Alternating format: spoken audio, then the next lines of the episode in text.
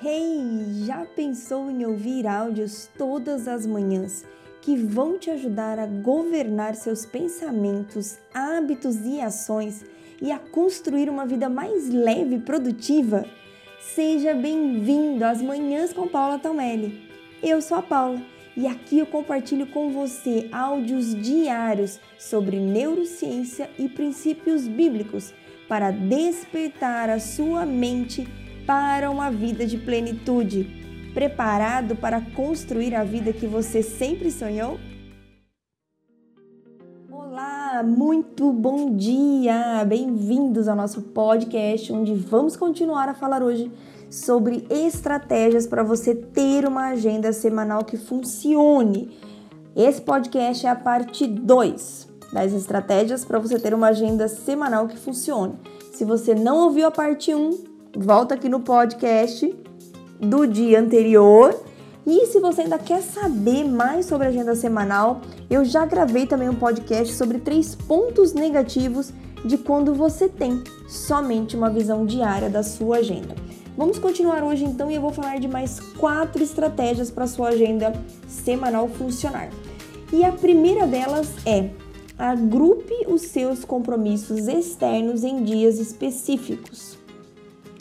Muitas vezes a gente acaba é, saindo várias vezes ao dia, hoje nem tanto, né, por conta da pandemia. Enquanto eu gravo esse podcast no ano de 2020, passamos por uma crise mundial com a pandemia do Covid-19.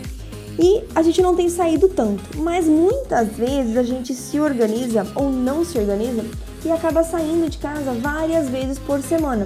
Eu vou te dar um exemplo do meu livro Coragem para Desacelerar, que eu vou ao correio despachar o livro para todos os leitores. Vai autografado, bonitinho e você recebe aí na sua casa. Só que é, se eu for ao correio todos os dias, toda a logística até eu ir no correio, ficar na fila, fazer o processamento de envio e voltar para casa, eu vou perder um tempo grande que eu podia estar aproveitando para fazer outras coisas. Então, dependendo do volume de vendas, eu vou de duas a três vezes por semana no correio. Espero juntar, aí vou terça e quinta, ou se já teve vendas na sexta e no final de semana, eu acabo indo segunda, quarta e sexta. Com isso, eu não preciso sair de casa todos os dias. Se faltou alguma coisa no mercado, ou você também não faz a sua lista, sempre que vai, lembra compra só o que tá na cabeça, né? Se bem que lista de mercado é um trem, né, gente? Porque a gente chega em casa e lembra de alguma coisa que não comprou. Mas enfim, de uma forma geral, quando você faz a lista, você consegue se organizar e sair menos, né? Juntou ali várias coisas para arrumar, aquela organização na casa, assuntos para resolver, né? Tem um negócio ali no contador, tem um negócio no correio, tem um sapato para arrumar, enfim, aquelas coisinhas que vão aparecendo, vai juntando, sai um dia e faz tudo de uma vez. Você vai ganhar muito mais tempo. Segunda estratégia: tenha uma visão mensal dos seus compromissos externos, tá? Então, é, eventos, cursos, grandes reuniões, mesmo que agora a maioria esteja acontecendo em formato online, para esse tipo de compromisso, o ideal é você ter uma visão mensal. Então, o que, que eu tenho de compromisso no próximo mês, de hoje para daqui quatro semanas?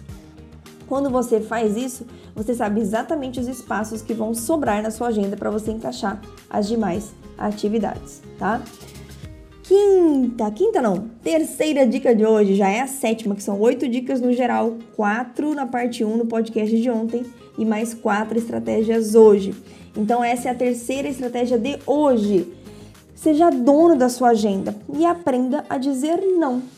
Educadamente é claro, né? Existem várias formas de você dizer não com eficácia e com leveza, mas seja dono da sua agenda.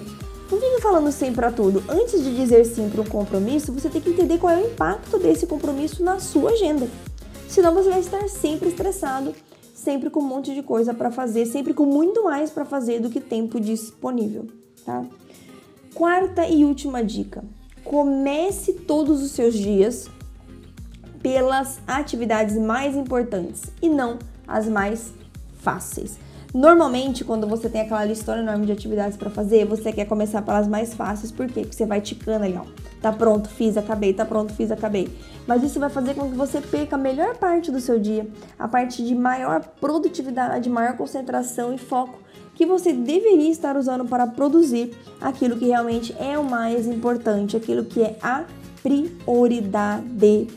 Pessoal, mais uma vez, de todas essas estratégias, todo esse conteúdo eu compartilho de forma muito mais detalhada no meu livro Coragem para Desacelerar, que tem o link, o site para você encontrar aqui na descrição desse podcast. Espero que vocês tenham gostado, des gostado destas dicas. Separe as que mais fizeram sentido para você e comece a implementar hoje mesmo. Um beijo enorme no seu coração, fique com Deus e faça de hoje um dia lindo e abençoado.